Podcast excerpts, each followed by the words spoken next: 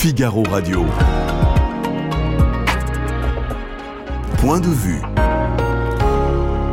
Anne-Emmanuel Isaac. Bonjour, bienvenue dans Point de vue, ravi de vous retrouver sur le Figaro. Au sommaire de notre émission, euh, je reviendrai sur euh, la manifestation contre la réforme des retraites avec le sociologue et le président de l'Institut Via, Voice, pardon, François Miquet Marty. Et je lui demanderai si les Français finalement n'ont pas euh, un problème avec le travail, s'ils ne sont pas fâchés avec le travail. La 3-MMC, c'est la nouvelle drogue de synthèse euh, qui fait des ravages auprès des 25-45 ans notamment. Le docteur Laurent Carilla, psychiatre et addictologue, viendra nous éclairer sur ce fléau et nous dira aussi comment on peut s'en sortir. Et puis enfin, nous prendrons la direction de Jérusalem, euh, la ville trois fois sainte. Hein. Euh, c'est Vincent Lemire qui nous servira de guide. Il dirige le Centre de recherche français de Jérusalem. Il a publié une bande dessinée euh, sur euh, cette ville, sur ces 4000 ans de ville universelle, d'histoire universelle. Voilà, sur tous ces sujets, j'attends vos remarques, vos questions. Point de vue, c'est parti.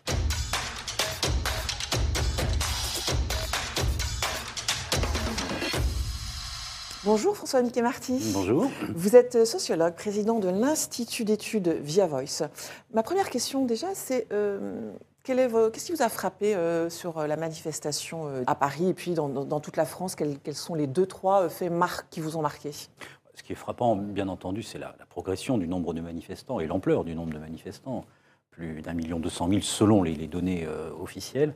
Le deuxième élément, c'est la relativement bonne tenue de ces manifestations, c'est-à-dire même s'il y a eu des échauffourées, notamment à Paris, dans l'ensemble, il n'y a pas eu d'incident majeur comme on aurait pu le déplorer dans d'autres à d'autres époques, et comme on a pu le craindre compte tenu de l'état général de la société française aujourd'hui. Puis le troisième élément, qui a été très souligné, mais je pense qu'il appelle à de nombreuses réflexions, c'est bien sûr l'ampleur des manifestations, non pas uniquement bien entendu dans les grandes villes, mais aussi dans des petites villes, dans des villes moyennes, euh, dans lesquelles ça, on a Ça a frappé, les villes moyennes comme euh, Foix, euh, Guéret, Douai, voilà. Oui, c'est frappant parce que d'abord, ça signifie qu'on voit se mobiliser aujourd'hui des personnes qui n'ont pas nécessairement l'habitude de le faire.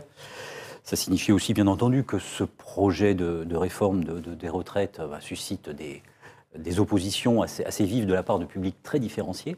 Et puis, ça entre en résonance, et c'est peut-être ce qui est le plus intéressant, avec des malaises ou des mal-êtres qui sont euh, sociaux, qui sont économiques et qui, d'une certaine manière, dépassent le cadre de la réforme des retraites. Depuis plusieurs années, on a quasiment les deux tiers euh, des Français qui sont euh, dans la catégorie moyenne modeste, qui euh, estiment que leur avenir va être plus sombre demain qu'il ne l'est aujourd'hui, donc qui anticipent un déclassement, donc qui sont farouchement inquiets sur, sur leur avenir, et puis on y reviendra peut-être.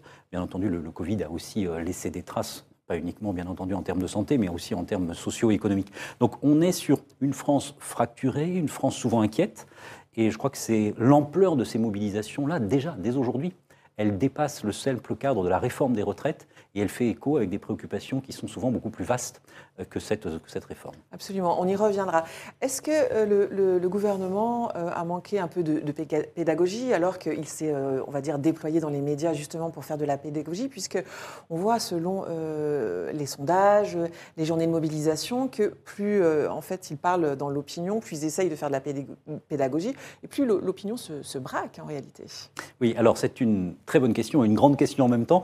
Il y a plusieurs choses. Bon, d'abord, la plupart hein, des, mouvements comparables, non pas similaires mais comparables, c'est-à-dire 95-2010, on a vu à chaque fois euh, les oppositions progresser aux réformes successives des retraites, opposition à la fois en termes d'opinion, les enquêtes d'opinion, mais aussi en termes de mobilisation dans la rue. C'était vrai en 95, c'était vrai en 2010.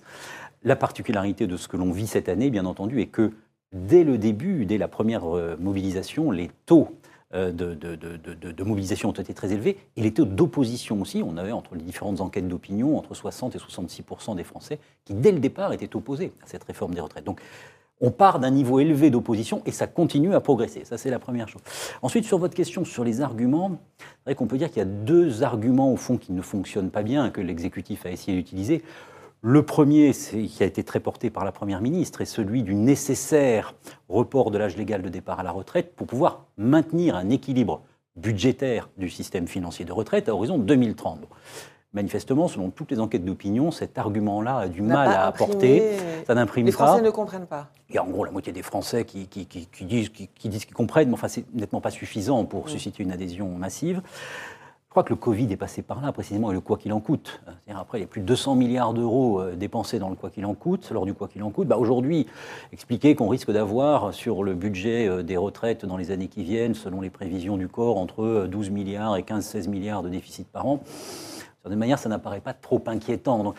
On est sur une perception des, enjeux financiers qui a changé. Puis quand vous mettez en regard les enjeux, ces, ces enjeux financiers-là avec la vie des gens, ce qu'on met en balance, c'est ça, c'est des questions d'équilibre budgétaire avec la vie des gens. Et bien entendu, la vie des gens a plus de poids et plus d'influence dans la prise de décision que les questions euh, budgétaires.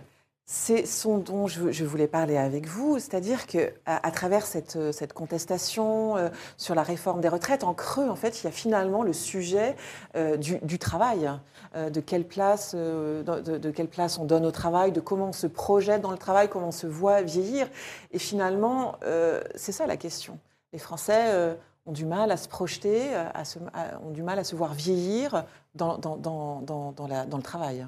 Oui, c'est en effet le le principal sujet sous-jacent, bien entendu, à cette réforme. Il pourrait se déployer sur d'autres, dans d'autres domaines. Qu'est-ce qu'on observe concrètement dans la société française aujourd'hui? Parce qu'on entend beaucoup d'interprétations diverses et variées. Oui, on parle d'une euh, société de la flemme. Une société de la flemme, une société de la démission, etc. Bon, comme si, d'une certaine manière, la valeur travail avait un peu perdu de sa teneur ou de sa vigueur dans la société française. Je crois qu'en réalité, c'est très largement faux. Cette perception est très largement fausse. Euh, nous venons de réaliser via Voice pour HEC Paris, Le Figaro et BFM Business une grande étude d'opinion qui montre qu'en réalité le baromètre des décideurs, qui a 20 ans d'ancienneté, enfin qui montre aujourd'hui, euh, en 2023, que plus de 80-88% des Français exactement sont attachés à la valeur travail et aspirent à la promouvoir davantage encore dans les années qui viennent. Donc, euh, il n'y a pas de mise en cause. Il n'y a pas de mise en cause du travail. la valeur existe toujours. La valeur existe toujours. Alors, c'est un peu contre-intuitif. On dit, mais enfin, comment se peut-il qu'on ait à la fois un attachement à la valeur travail alors que les gens descendent dans la rue euh, pour être à la retraite à 62 ans et non pas à 64 ans ou plus longtemps Bon, c'est un peu contre-intuitif. En réalité, euh, si on observe l'ensemble des, travaux qui ont pu être faits hein, ces dernières semaines, ces derniers mois, il y a quelque chose de très structurant et d'assez cohérent se dégage, à savoir que l'aspiration très majoritaire, pas unanime bien entendu, mais très majoritaire, ça consiste à dire, d'une part, oui, le travail est quelque chose d'important. Le travail, ça nous permet de vivre, ça nous permet de nous réaliser, ça nous permet de progresser, ça donne aussi parfois, pour certains, un but dans la vie, etc. etc. Mais le travail doit s'accompagner de moments où on se retrouve. On se retrouve avec soi-même, on se retrouve avec ses proches, avec euh, celles et ceux qu'on aime. Et ces moments de retrouvailles, ben, ça peut être le week-end, ça peut être la fin de journée, c'est bien entendu aussi le temps de la retraite. C'est-à-dire, on n'a pas nécessairement l'aspiration à, travailler euh, sans relâche, mais à préserver des moments privilégiés où euh, on apprécie euh, la vie, la vie avec les autres, etc. des choses assez ténues souvent, hein, des choses assez simples quand on creuse un peu ce, à quoi les Français aspirent. Donc vous voyez, une aspiration fondamentale et très ambivalente qui donne de l'importance on pourrait dire pour schématiser à l'extrême, autant libre, autant pour soi, autant pour les autres, mais qui reconnaît aussi l'importance du travail. Ça n'est pas parce qu'on assume un plaidoyer de la vie, euh, une partie de la vie sans travail ou du temps libre, ça n'est pas pour cela que pour autant on, balaye du revers de la main euh, le travail. et pour autant la, valeur travail disparaît en France. et au contraire, je crois qu'on va, c'était l'un d'ailleurs d'une certaine manière des, des aspirations qui, prévalaient pendant le premier confinement, rappelons-nous, on va plutôt vers quelque chose qui est une forme d'équilibre, une aspiration à l'équilibre entre d'une part le travail et d'autre part la vie personnelle ou privée, familiale, domestique, etc. Mais ce n'est pas nécessairement l'un qui balaie totalement l'autre. Voilà. Donc en effet, comme vous le dites très justement, ça c'est vraiment la conséquence de, l'épidémie de Covid, ou est-ce que c'est aussi un peu un héritage des, des 35 heures qui existent depuis combien de temps maintenant? Depuis euh, plus de 20 ans. Hein, oui, 97, oui, oui. Donc, oui, alors, euh, y a deux choses en réalité. Il y a euh, en effet un, souffle long de l'histoire où on aspire à avoir une vie pour soi. Bon, c'est quelque chose qui, s'est enclenché, on pourrait dire en gros, dans les années 60 et qui progresse, qui s'installe lentement, etc., etc. Mais à cela s'est ajouté, et je crois que ce que vous dites est très, prégnant en l'occurrence, euh, toute la période Covid. cette période Covid qui a installé très durablement et très massivement hein, l'idée de vulnérabilité. Alors, vulnérabilité en termes de santé, bien entendu, on a découvert qu'on pouvez, à l'occasion d'une pandémie, être victime en matière de santé de cette situation, mais aussi et surtout en termes économiques et sociaux. C'est-à-dire, vulnérabilité veut dire, surtout dans un contexte où on ne sait pas de quoi est fait l'avenir, ben, nous sommes fragiles, y compris sur le plan économique et social. Et en la matière, on a aujourd'hui, d'après les études du Crédoc, hein, plus de 40%, 42% des Français qui s'estiment vulnérables. Aujourd'hui, en, 2022, fin 2022, en 2019, on était à 20%, vous voyez Donc cette idée de vulnérabilité, elle s'est considérablement installée dans la société française. Et ça, et ça permet bien d'éclairer cette aspiration à souffler un peu, se retrouver. Euh, pour celles et ceux que ça intéresse, il y a une, une intervention, un meeting de François Mitterrand en 1986 où il dit il faut vivre, enfin vivre, vivre enfin. Et quand il dit vivre, comment le qualifie-t-il? Il dit c'est bien regarder, prendre le temps de regarder ses proches, regarder les autres autour de soi. Voilà. Donc je crois que c'est cette ligne-là qui, euh, euh, qui prévaut aujourd'hui, mais on pourra approfondir si vous voulez. Elle n'est pas incompatible, loin s'en faut, avec la valeur travail. On a à la fois la valeur travail et puis en même temps cette ligne de, euh, au fond, d'une vie pour soi et pour les autres qui, qui s'est installée et qui a été amplement et fortement justifiée par la période Covid, en effet.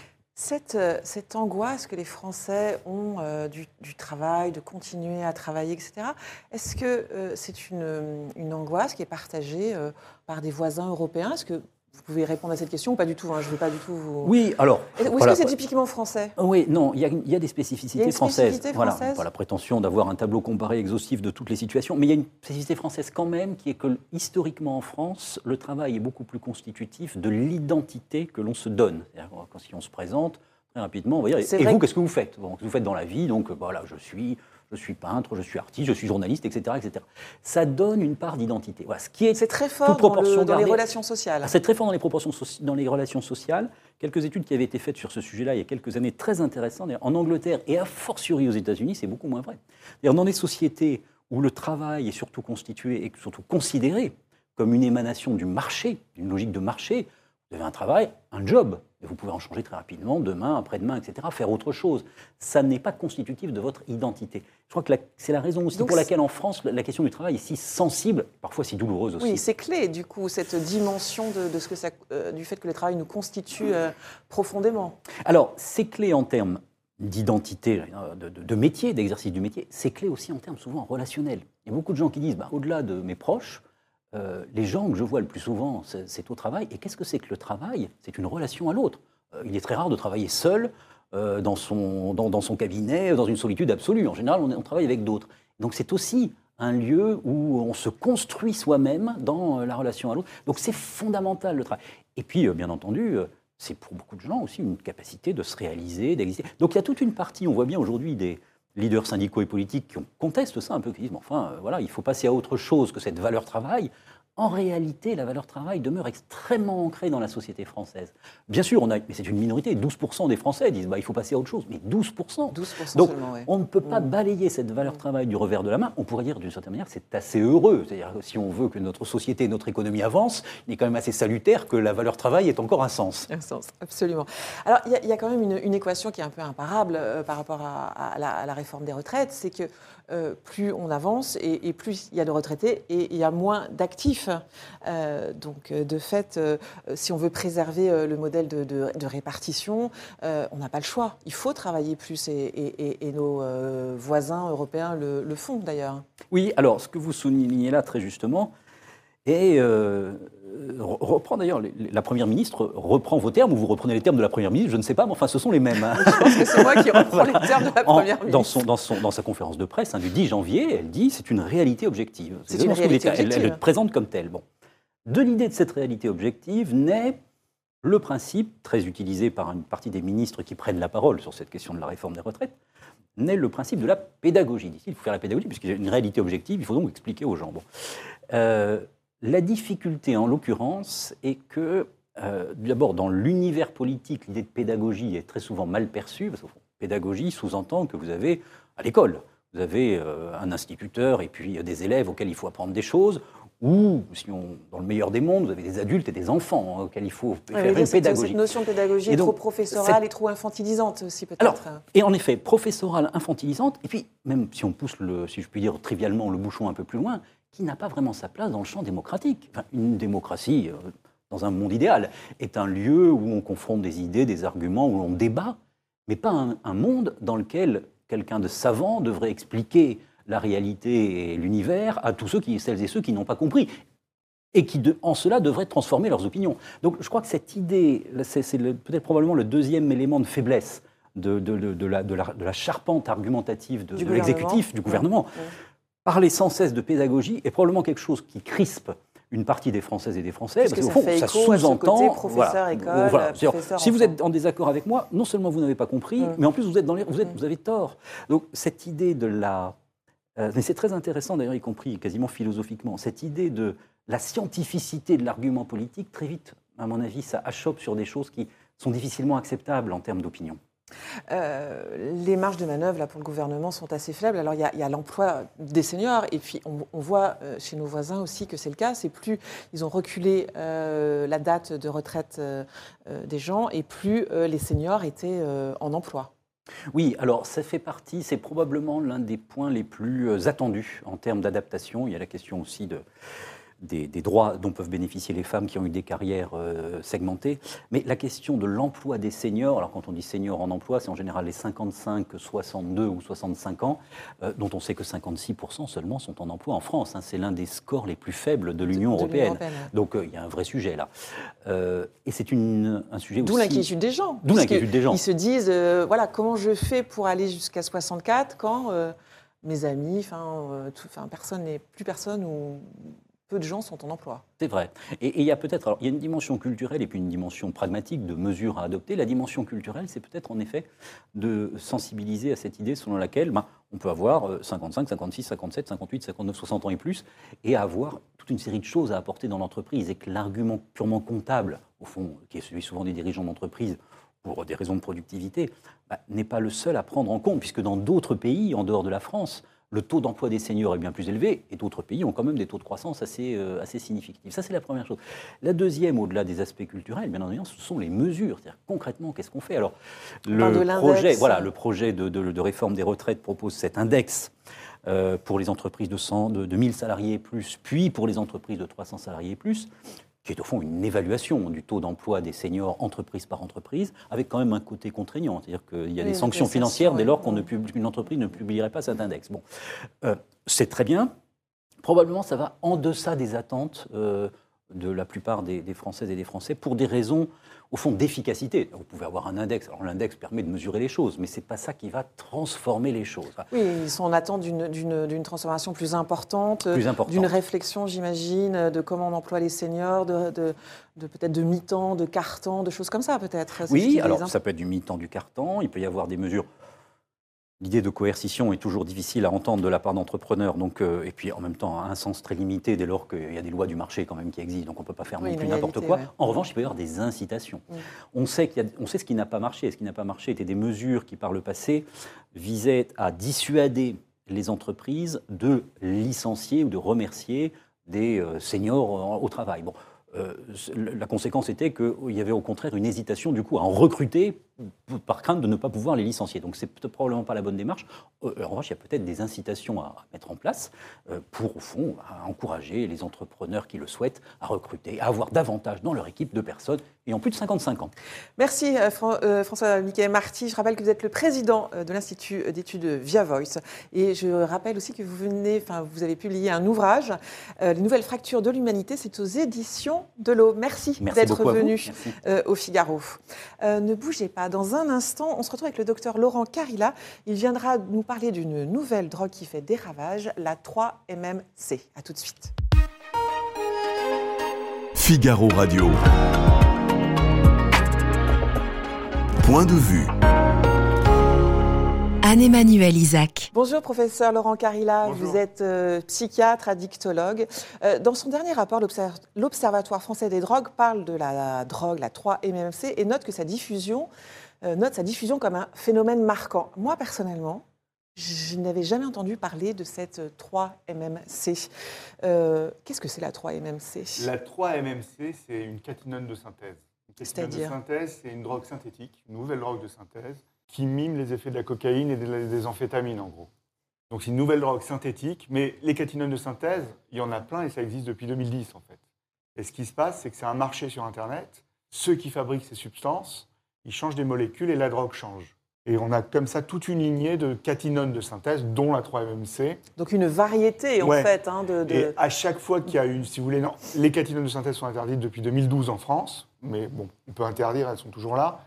Et dès qu'on saisit une drogue, qu'il n'y en a plus, il y a une nouvelle drogue qui apparaît. D'ailleurs, je vais vous dire, la 3-MMC est en rupture de stock, et maintenant c'est la 3-CMC. De fait de son interdiction, mais en fait. non, même pas l'interdiction, c'est qu'il y a une grosse demande et il n'y a pas assez de production.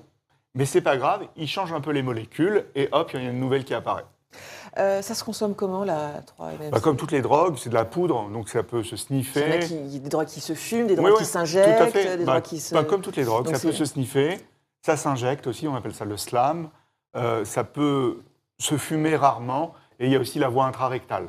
Euh, ça, coûte, on, parle de cocaïne du pauvre parce qu'elle coûte moins cher que la cocaïne, c'est ça? Alors, ce qui se passe, c'est que quand on l'achète sur Internet, quand on l'achète en grosse quantité, ça coûte pas très cher. En, grosse quantité, ça veut dire quoi?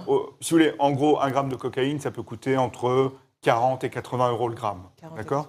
Vous l'achetez à un dealer. Si vous achetez très, une petite quantité, ça va coûter autour de 40-50 euros. Mais si vous achetez 10 grammes, ça va, ça va vous revenir moins cher. Donc bon, il ne faut pas inciter les gens à acheter. Bien sûr. Mais, mais les dealers ont compris l'histoire. Donc les dealers achètent sur Internet et revendent cette drogue-là. Et ce matin, j'avais un patient qui me disait, euh, ben, c'est 40 euros le gramme.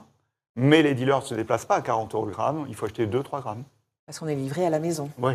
De fait, avec les nouvelles, de, enfin, la nouvelle technologie, ouais, l'ubérisation de la l'ubérisation, voilà, c'est mm. euh, c'est comme la nourriture, ça arrive euh, à, la maison.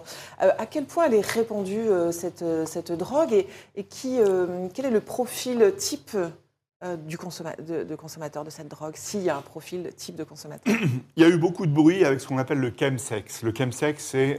Le chemsex, c'est chemical, sexual. C'est-à-dire que c'était des parties sexuelles, des fêtes sexuelles, où il y a de la musique et de la drogue. Et il y avait ces drogues-là, les catinones qui circulaient, et il y a eu des gens qui s'injectaient aussi. Donc il y a ce bruit-là. C'était surtout la communauté des hommes qui ont des rapports sexuels avec des hommes. Donc, plutôt la communauté homosexuelle, plutôt la communauté homosexuelle festive. Voilà, mais au début, ça a fait beaucoup de bruit. Dans les médias, partout, il y a eu des morts, etc. Et ce qui s'est passé, c'est que cette drogue, finalement, ces drogues-là ont perforé les autres milieux. Donc euh, le milieu festif, le milieu des gens qui connaissent les drogues, le milieu des gens qui ont envie de, goûter des drogues. Donc euh, voilà. Et là, actuellement, ce qu'on voit, c'est que cette 3-MMC, elle fait partie de drogues que des gens peuvent consommer comme ça. Alors on n'est pas dans l'épidémie de 3-MMC. Hein. Mais c'est une drogue qui est inquiétante parce que ça veut dire que toutes les autres vont arriver. Toutes les autres, toutes les autres formules, catimone. Mais euh, et, le profil type, donc vous me disiez que c'était partie de la, communauté homosexuelle festive et que ça inondait tout, mais il n'y a pas de profil type, enfin type entre guillemets, c'est vraiment. Non, ce qu'on voit là, c'est des gens ah. qui aiment les drogues stimulantes ou qui connaissent les drogues stimulantes. Des gens qui connaissent la cocaïne, les amphétamines, peuvent se dire bah, je vais goûter à la 3-MMC ou une autre drogue. Parce que, alors, qu'est-ce qui les intéresse Qu'est-ce qu'ils recherchent en prenant ça Qu'est-ce que ça apporte, en fait, cette drogue? Bah, Les mêmes effets que la cocaïne ou les amphétamines. Donc, ça veut dire quoi? C'est bah, stimulant. Stimulant, c'est quoi? De l'euphorie, du bien-être, de l'empathie, de la sociabilité, des performances, euh, être performant sexuellement? D'accord, une, une, désinhibition, c'est ça? Oui, qui est liée à l'euphorie, etc. À l'euphorie. Euh, une, euh, beaucoup d'énergie, des choses comme ça? Exactement, stimulant. Alors on peut refaire tous les signes des, drogues stimulantes. Si vous voulez, c'est euphorie, euh, c'est à fond, les pensées qui tournent à toute vitesse, on est dans le bien-être total, on est désinhibé, mais c'est plutôt une drogue qui, qui, qui, euh, qui est euh, plutôt euh, du soir, festive, etc. Enfin, contrairement à des gens parfois prennent de la cocaïne pour être performants au boulot, enfin, même si c'est une illusion, hein, on ne va pas, faire, la, pas faire la...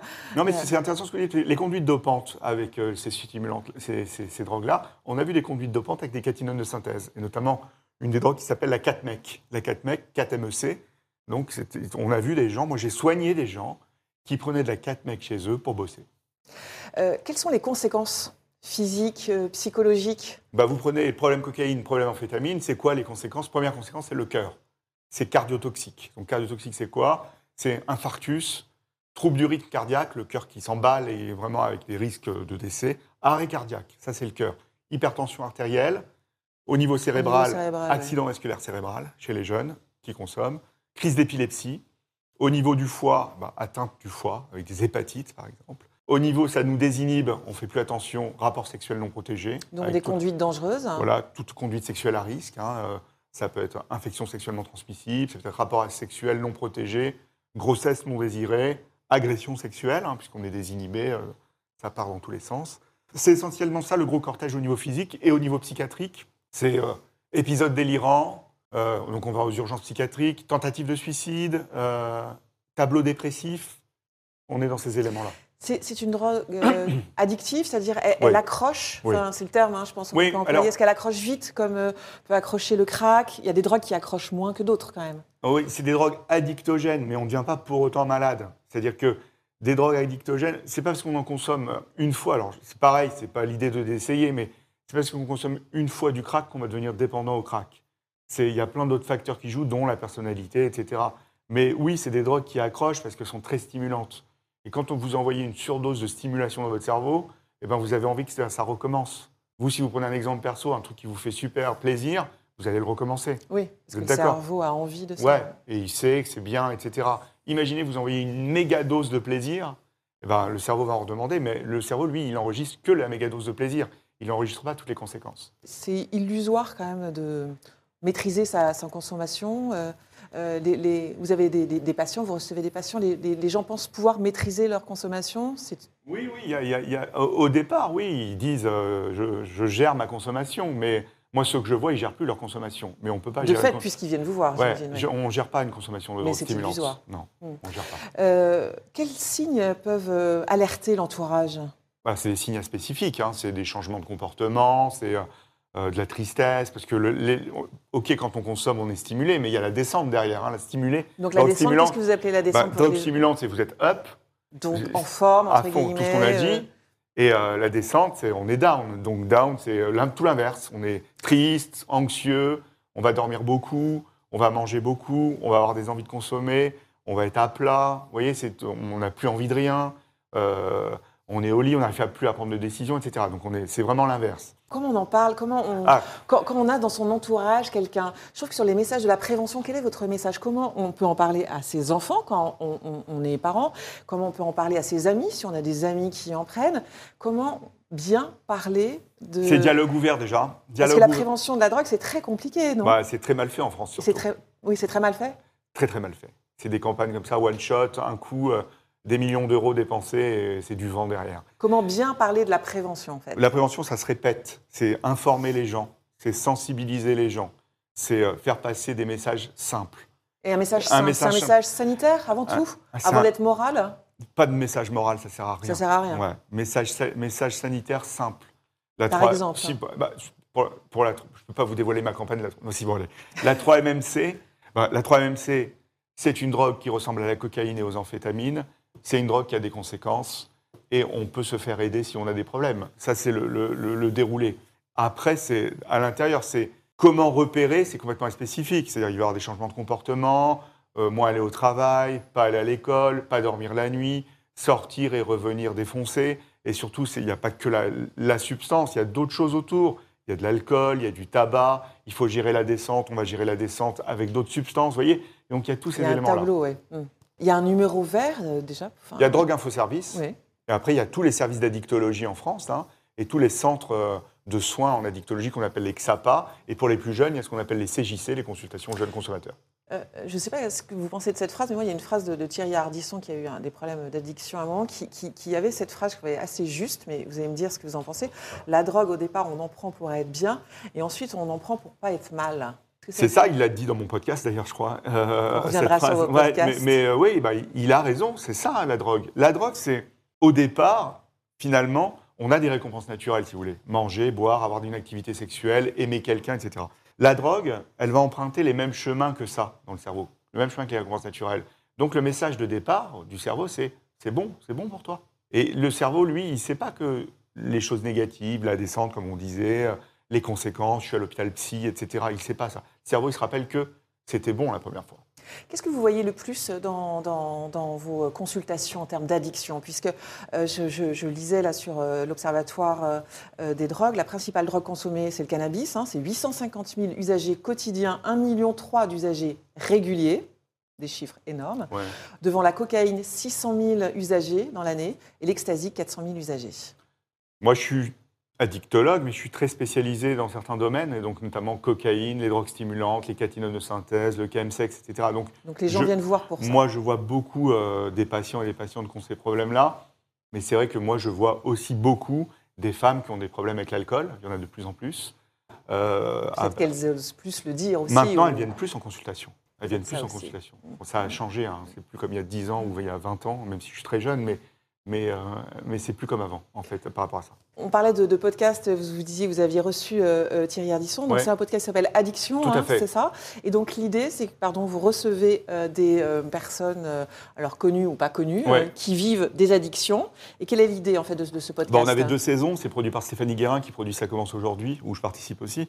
En fait, la saison 1, c'était des gens euh, anonymes qui venaient témoigner sur des produits. Et là, il y a une idée de prévention derrière. Une idée de prévention où les gens à travers un témoignage. À travers un témoignage, c'est un échange. C'est un échange entre moi et la personne sur des thématiques. Donc, on a fait différents types de thèmes. D'addiction. Et, d'addiction. Sur la saison 2, on a dit OK, on va le faire avec des célébrités. Donc, euh, l'idée, c'était d'avoir des gens, des gens célèbres qui viennent témoigner de leur addiction. Donc, on a vu, on a eu Thierry Ardisson qui a parlé de ses problèmes d'héroïne, de problèmes de drogue de synthèse aussi, ou qu'il a goûté. Euh, on a eu, je sais pas, Louis Bertignac qui a parlé de l'héroïne. On a eu, euh, enfin voilà, il y en a plein. Je vous, laisse aller, aller les écouter, mais on a eu plein de choses. Et c'est des addictions aux substances, mais aussi au comportement. Par exemple, Michel Drucker est venu parler de son addiction au travail. Et ça, c'est un sujet. au sport. On n'en parle jamais. Oui oui, il y a pas, quand on parle d'addiction, on pense alcool et drogue, mais il n'y a pas que ce forme. il y a, l'addiction euh, au sport, l'addiction au travail. Au sexe. Et, l'idée à travers ça, c'est de faire de la prévention, c'est ça? C'est l'idée messages. à travers le message de, aussi du, positif. je m'en suis sorti, où j'ai. Bien sûr. De tendre que des gens peuvent aider, qu'il faut aller voir des addictologues, des psychiatres. Oui, il faut, il faut se faire soigner. Et voilà, vous n'êtes vous êtes pas seul. Et d'ailleurs, les témoignages qu'on reçoit sur Instagram ou sur d'autres réseaux sociaux, c'est merci, j'ai compris. Euh, j'ai compris plein de choses, merci, je vais me soigner, merci, euh, ma, cousine va aller se soigner. Et moi, dans les demandes de consultation actuellement, c'est j'ai écouté vos podcasts et je me, suis, je me suis décidé à venir me faire soigner. Ah oui, ça a donc, un vrai effet, Il y a un euh, message. Un message et euh, ça déclenche en fait un appel pour un rendez-vous, pour une consultation. Tout à fait. Mais, mais vous voyez, ces supports-là digitaux, ça reste dans le temps. Les gens peuvent les écouter, les écouter, les écouter. Et la prévention, c'est ça en fait. La prévention, c'est comme un vaccin même si ça peut faire débat le vaccin. vous vous vaccinez une fois, vous avez une réponse immunologique, mais la réponse immunologique va disparaître. Donc vous allez vous, y avoir des rappels. Et eh ben la prévention, c'est des rappels. S'il n'y a pas de rappel, ça ne sert à rien. Donc ça veut dire, pour, quand, je vous disais, si on, a quelqu'un dans son entourage et on est inquiet, on sait qu'il y a de la pratique et il y a de, l'addiction notamment à de la drogue, etc., ça peut être un moyen de, aussi bah, de, faire passer le message euh, en envoyant un lien ou quelque chose. On, on, retrouve, euh, il est disponible euh, ce podcast Addiction, sur, il est disponible sur toutes les plateformes, Spotify, Apple, etc. On rappelle son titre, Addiction Addiction avec un K, A-2-D-I-K-T-I-O-N. Très bien. Merci, professeur Laurent Carilla. Euh, vous êtes professeur de médecine psychiatre et addictologue. Merci d'être venu euh, nous voir et nous éclairer sur cette nouvelle drogue. Alors, ne, ne, bougez pas. Dans un instant, on prend la direction de Jérusalem avec Vincent Lemire. Il est historien. Il dirige le Centre de recherche français de Jérusalem, une ville qu'il connaît depuis 25 euh, ans. On reviendra avec lui sur les événements, les derniers événements dramatiques de la semaine dernière. Et puis, on parlera aussi de la bande dessinée qu'il vient de publier qui raconte les 4000 ans de cette ville trois fois sainte. A tout de suite. Figaro Radio. Point de vue.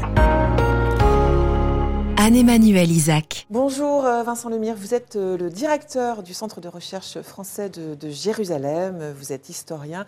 Alors l'actualité dramatique euh, nous a rattrapé ces derniers jours, donc avant de, parler de votre bande dessinée, je souhaitais qu'on revienne avec vous sur ce qui s'est passé vendredi et, samedi dernier, des attentats qui ont fait 7 morts, 5, 5 blessés.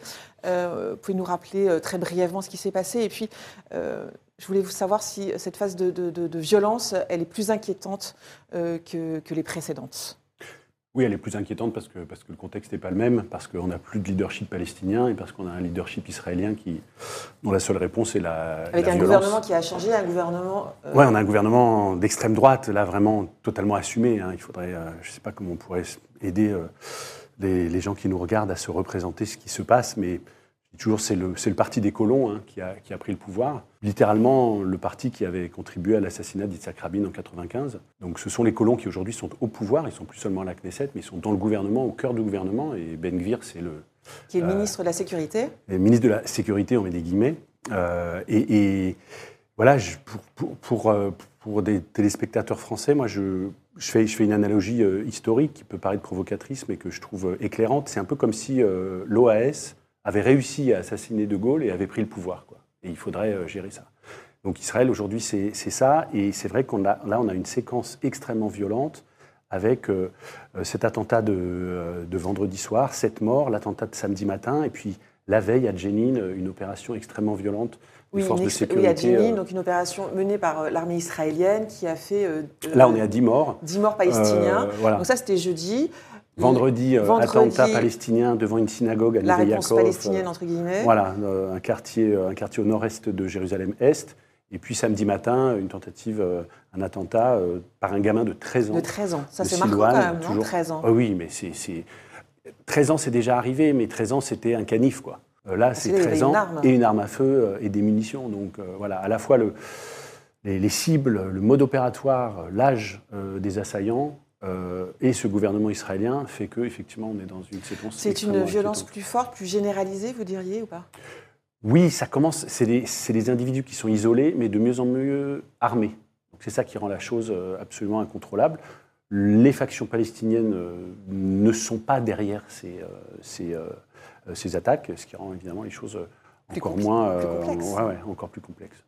Euh, on approche des dates de fêtes religieuses importantes. Le Ramadan va commencer le 22 mars.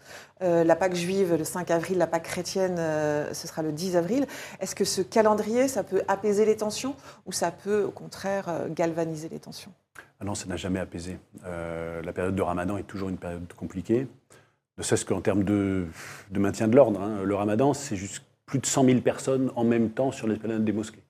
D'accord? Donc 100 000 personnes, c'est un peu plus que, que le Parc des Princes, par exemple. Donc rien que les faire rentrer, sortir par les ruelles de la vieille ville, de toute façon, c'est une question d'ordre public compliquée. Donc en ce moment, et puis cette année, comme l'an dernier, le ramadan va coïncider avec euh, les Pâques juives, euh, avec euh, Pessar et la Pâque chrétienne. Donc 5 avril Pessar, 10 avril Pâque chrétienne. Donc ça va être évidemment le début du mois d'avril, fin mars, début avril, ça va être extrêmement, compliqué. Euh, je, le disais en présentation, vous êtes historien et euh, vous venez euh, de sortir une bande dessinée. On sort un peu de l'actualité pour revenir à, ce pourquoi vous êtes venu, puisque j'avais pris rendez-vous avec vous, entre guillemets, avant les, événements. Donc c'est Histoire de Jérusalem, 4000 ans d'histoire. alors vous êtes historien. Pourquoi déjà ce, support de la bande dessinée? Qu'est-ce que ça apportait? Euh, moi, c'est mon neuvième euh, ouvrage sur Jérusalem, euh, historique. voilà, j'ai fait, des, grandes synthèses, j'ai fait des ouvrages plus précis, j'ai, travaillé sur plein, plein de sujets. C'est la première fois que je fais une bande dessinée. C'était un projet de l'éditeur, les éditions Les Arènes. Il n'y avait pas, à ce jour, d'histoire de Jérusalem en bande dessinée. Pourtant, c'est un sujet qui, passionne, hein, on le voit, y compris sur le plan éditorial et les ouvrages que j'avais euh, publiés euh, précédemment. Vous avez été surpris par cette demande de l'éditeur euh, la bande dessinée ou En fait, j'y avais pas pensé, mais en cinq minutes, j'ai été convaincu. Et par contre, ben, ce qui m'a convaincu, c'est qu'évidemment, on allait toucher un plus large public. on allait pouvoir s'adresser aux, 9-99 ans, aux croyants comme aux incroyants, aux juifs, aux chrétiens, aux musulmans, enfin un public, très large. un public très large, pas forcément spécialiste. Euh, mais par contre, euh, voilà, ce que j'ai voulu faire, c'est vraiment une vraie bande dessinée, pas un cours magistral illustré. Euh, j'aime beaucoup la BD qui, est un succès énorme en ce moment de, de Blin et Jean Covici, Un monde sans fin. Mais là, c'est vraiment c'est un cours magistral de Jean Covici illustré par Blin.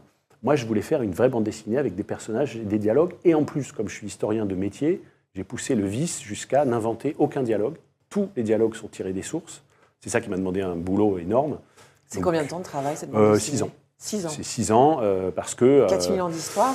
4 000 ans d'histoire, c'est pas finalement c'est pas tant que ça, mais mais voilà surtout. Euh, Donc rien n'est inventé. Rien n'est inventé et surtout c'est une BD où il y a beaucoup de dialogues et qui sont authentiques, alors que dans, dans, beaucoup de ces BD pédagogiques, parfois on a d'énormes cartouches. Un cartouche c'est une voix off en fait. Hein. C'est facile à, écrire, hein, une cartouche. Et puis on fait des petits bonhommes en dessous qui illustrent. Donc des cartouches illustrées, ça va très vite à faire mais une vraie bande dessinée avec une mise en scène des personnages et des dialogues, et des dialogues non inventés, ça a été très très long. Un grand défi, oui, un gros euh, défi. Et, voilà, 5, à 6 ans, mais on est, on est très très heureux de l'audience de que, que, reçoit cette BD, parce que ça fait déjà deux mois et demi, on peut dire que ça... Elle était bien reçue, la bande dessinée? Alors non seulement elle était bien reçue, là on est à la quatrième impression, donc en deux mois et demi, c'est plutôt très bien, mais surtout, elle est très bien reçue dans toutes les communautés. Et ça, c'est quelque chose pour moi qui, est, euh, qui, était, important, qui était primordial, et pas évident. Hein, une histoire de Jérusalem. on est très bien reçu dans les médias communautaires juifs. Mmh. je veux dire que ce soit en France, que ce soit en Israël, euh, I24 News, à la télévision, à la radio, Radio Shalom, euh, voilà, tous les médias communautaires juifs, les médias, on va dire, chrétiens, euh, catholiques, presse papier ou, ou, radio, les médias communautaires musulmans aussi parlent de cette BD et la, recommandent. Politiquement également, enfin voilà, on a réussi à créer un récit qui soit accueillant. je ne pense pas qu'il soit tiède, parce que il y a des passages dans cette bande dessinée qui vont peut-être surprendre euh, certains lecteurs. Donc c'est pas tiède, mais on a essayé d'être équilibré. Alors le, personnage, qui n'est pas vraiment un personnage, mais le fil, le fil rouge que vous avez choisi, c'est très astucieux, je trouve, c'est une belle trouvaille. C'est un olivier un peu plus un olivier, ça peut être juif, ça peut être arabe, ça peut être chrétien, c'est parfait. C'est millénaire aussi. Euh, vous avez vite trouvé ce personnage d'Olivier, parce que c'est lui bah oui, qui est là tout au long de cette histoire incroyable de Jérusalem, euh, témoin des différents épisodes de l'histoire de Jérusalem. Euh, au moment où vous trouvez l'olivier, c'est bingo, vous trouvez le truc. ouais, mais ça m'a pris un an et demi. Un an et demi pour trouver un an Et d'ailleurs, c'était ce que j'ai répondu tout de suite à, à mon éditeur, aux arènes. J'ai dit, OK, on le fait, mais il faut me laisser le temps. Il va falloir le temps de produire, et puis déjà, laisse-moi le temps de trouver un narrateur. Et mon éditeur me disait, mais narrateur, c'est toi, on met un petit bonhomme avec euh, des cheveux trop magistral, c'est trop le prof Alors d'abord, ça fait ça. Il m'a dit, oui, tu passes devant les cases quand il y a besoin d'expliquer tout ça. Bon, ça faisait d'abord trop court magistral, on risquait d'être vraiment dans une narration, et, je voulais éviter ça. Par ailleurs, je pense qu'on est vraiment face à un sujet universel. La BD, elle est en train d'être traduite dans plein de langues, en coréen, en espagnol, Vincent Lemire en Corée, euh, même en Espagne. Enfin, je veux dire, faut... Donc je voulais, être, je voulais un narrateur qui soit à la mesure du sujet. Et je trouvais que l'olivier, euh, mais ça m'a pris du temps. Hein. On, a pensé à on a pensé à Dieu, on a pensé à une source, on a pensé à un chat, on a pensé à. c'est parfait, l'olivier, c'est très très bonne Et l'olivier, d'un coup, euh, on s'est dit, euh, ça marche. Effectivement, il a l'énorme avantage d'être ni juif, ni, ni, chrétien, ni musulman. En même temps, il est totalement, totalement indigène. indigène, il est enraciné, c'est le dire. C'est sa terre. Et voilà, il a cette espèce de bienveillance, de recul aussi, parce qu'il a vécu 4000 ans, donc il en voit passer. Et donc, il se, voilà, il, part pas forcément dans les tours euh, à chaque. Jérusalem, donc c'est plus, euh, plus qu'une histoire. Hein. C'est à la fois euh, les trois grandes religions monothéistes. C'est un imaginaire. C'est une ville qui a été, je vais égrener, hein, égyptienne, perse, juive, grecque, romaine, byzantine, arabe, croisée, mamelouk, ottomane, anglaise, jordanienne, israélienne, palestinienne. Bref, Jérusalem, c'est au cœur des, intérêts, des passions du monde. quel a été le l'épisode le, plus difficile à, raconter alors, il y, a des épisodes compliqués à raconter parce qu'on manque de sources. Et je vous ai dit, on voulait vraiment, euh, je voulais vraiment créer une, histoire qui soit très sourcée. Donc, les premiers chapitres euh, sur la Jérusalem pré-biblique ou biblique, c'est compliqué parce que soit il n'y a pas de sources, soit elles sont, euh, elles sont compliquées à traiter parce que voilà, elles sont sujettes à caution. Et puis, il y a des épisodes où il y a au contraire trop de sources. Par exemple, c'est les croisades des chroniques de croisades, vous en avez par dizaines, qui se répètent en permanence, qui en plus décrivent des massacres par le menu, etc. Donc, euh, ce n'est pas forcément les périodes contemporaines qui vont poser le plus de problèmes. D'abord parce que je suis assez spécialiste du 19e, 20e siècle. Donc, voilà.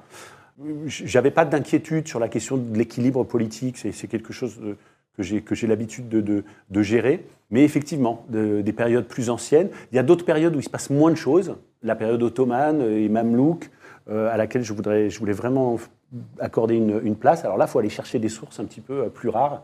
Euh, j'ai utilisé les, archives du tribunal, euh, les archives judiciaires du tribunal de, Jérusalem qui racontent la vie quotidienne de la ville à cette époque-là. Alors, ce qui est assez extraordinaire, ce que j'ai découvert, c'est qu'il y a un peu un mystère de Jérusalem, déjà géographiquement, topographiquement. C'est-à-dire que Jérusalem, qui est cette ville euh, au cœur de beaucoup d'histoires, euh, d'histoires différentes. elle est, par sa géographie, en dehors des routes commerciales, c'est une bourgade, il n'y a pas d'eau potable, elle est, il y a un climat qui est rude. Et cette ville devient un peu le nombril du monde, hein. je crois que c'est un de, vos termes. Et, et, ça, en même temps, elle est géographiquement pour ce que je viens de dire, pas du, elle n'a pas du tout ses qualités, elle n'a pas du tout ses atouts. Oui, oui, on commence. C'est un peu mystérieux. Bah non, mais on commence euh, la BD par ce paradoxe. Et ce, voilà, cette ville n'a a priori pas d'autre fonction. Euh, c'est pas un pont, c'est pas un port, euh, c'est à peine un site de défense. Et encore, c'est pas bien certain. Effectivement, il n'y a qu'à regarder une carte. Les routes passent soit plus au sud, les Nabatéens passaient plus au sud, soit plus au nord, la plaine de Jezreel, soit dans la plaine littorale, soit dans le fossé jordanien. Il n'y a aucune raison de passer par là. Quoi. Et en même temps, Jérusalem, mais on sait, en fait toutes les villes saintes de la région, euh, Hébron, tombeau des patriarches, euh, Bethléem, Jérusalem, Naplouse, Sichem, toutes ces villes sont situées sur cette même ligne de crête, donc il doit y avoir quand même quelque chose là-dedans. Qu'est-ce que c'est qu'une ligne de crête? C'est un, sommet. Hein.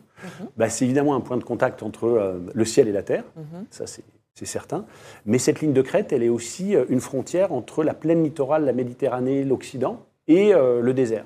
Le désert jusqu'à la Mésopotamie. Et c'est du désert que viennent les prophètes et les prophéties, toujours. Donc cette, cette, cette, frontière, cette zone de contact entre, on va dire, le monde des vivants et le monde des morts, euh, le monde des commerçants et le monde des prophètes, euh, euh, c'est Jérusalem. C'est Jérusalem et sa position l'illustre parfaitement. Et puis, c'est une ville passion, une ville mystère où certains éprouvent une forme de désenchantement. c'est le cas de différents écrivains, c'est Gogol, c'est Melville, c'est Flaubert. C'est-à-dire, c'est le décalage qu'on peut ressentir entre l'imaginaire qu'on a de Jérusalem et le réel. Ouais. C'est un fil rouge, en fait, dans cette bande dessinée c'est qu'on a voulu raconter une histoire de Jérusalem de l'intérieur, par ses habitants, par, euh, euh, voilà, ses, par ses sources endogènes, mais aussi euh, par ses visiteurs, parce que Jérusalem, c'est une ville de pèlerins. Et ces visiteurs, ils sont bien souvent déçus, jusqu'à aujourd'hui, jusqu'à Ben Yehuda, jusqu'à jusqu'à certains pèlerins d'aujourd'hui. C'est tout petit, c'est pas c'est le décalage entre l'imaginaire, entre les récits bibliques, voilà, les projections. Et, les projections. voilà. et c'est à la fois, c'est aussi les décalages entre la Jérusalem céleste et la Jérusalem terrestre, entre la Jérusalem des textes et la Jérusalem des, du terrain. Quoi. Et, donc il faut faire avec ça. Et en même temps, ce décalage, il produit de l'histoire bien concrète. Ces fantasmes produisent de l'histoire. Parfois, euh, les pèlerins ou les conquérants ben, vont transformer Jérusalem pour que ça colle avec leur imaginaire. Avec leur rêve. Et donc l'imaginaire, à un moment, va devenir euh, créateur d'histoire. C'est ça qui est absolument passionnant. Pour le dessinateur, il faut en parler, Christophe Gauthier, qui est, avec qui j'ai adoré travailler, qui a une plume euh, extraordinaire et qui peut dessiner de plein plein de façons. Hein. Là, il a eu ce, trait assez, assez délicat. Mais euh, voilà, ça n'a pas été simple parce qu'il fallait à la fois qu'il ait un dessin le plus documenté possible, et je lui ai envoyé beaucoup, beaucoup de liens, Google Images ou quoi, pour qu'il dessine de façon le plus fidèle à ce qu'on pouvait imaginer. Et en même temps, il fallait qu'il laisse de la place à cet imaginaire, à cette rêverie, et aussi pour que le lecteur voilà, se sente pas euh, comme un petit peu comme quand on lit euh, les aventures d'Alix. Je ne sais pas si, euh, si ceux qui nous regardent connaissent Alix, mais moi j'aime beaucoup Alix, mais Alix, on a l'impression que tout est extrêmement précis, qu'il n'y a pas un bouton de manchette qu'on pourrait retoucher. Là, on a essayé d'ouvrir un petit peu le dessin et le récit pour que à la fois ce soit très documenté et en même temps qu'on fasse signe au lecteur en lui disant on a beaucoup travaillé, mais voilà, on n'est pas totalement sûr. Il faut laisser une marge de manœuvre. Vous avez 25 ans que vous habitez à Jérusalem, c'est ça? Oui, pas en permanence, mais ça fait 25 ans que... Alors c'est une question personnelle, mais votre première fois à Jérusalem, vous étiez comme Flaubert, déçu? Vous avez vécu une forme de désenchantement ben non, pas du tout, parce que moi je ne projetais pas grand-chose. Moi je suis arrivé à Jérusalem en 1995. Euh, alors on était complètement dans une autre période, c'était la période d'Oslo, euh, tout le monde était extrêmement optimiste, c'était les, grands... Euh, voilà, le la solution à deux États avait l'air d'être à portée de la main. Euh, donc c'était une période de grande ébullition. Euh, Et dans un climat optimiste, oui, c'est Dans un climat optimiste, dans un climat aussi de violence, hein, c'était pas, c'était pas simple non plus. Mais par contre, ce que j'ai tout de suite euh, découvert dans cette ville, c'est que elle avait besoin d'historiens. Voilà, qu'elle était surchargée de mémoire, de récits, de patrimoine, de tradition. Et qu'il fallait mettre du rationnel et de la science? De la science. Alors, c'est pas forcément ennuyeux la science, mais c'est des sources, c'est des documents. C'est un récit bien construit, euh, c'est une forme d'équilibre, et c'est euh, un historien qui tente de, raconter l'histoire sans agenda politique. Et ça, à Jérusalem, c'est euh, important. Merci Vincent Lemire. je recommande chaudement votre histoire de, Jérusalem, absolument passionnante et à mettre entre toutes, entre toutes les mains. Merci d'être venu nous voir.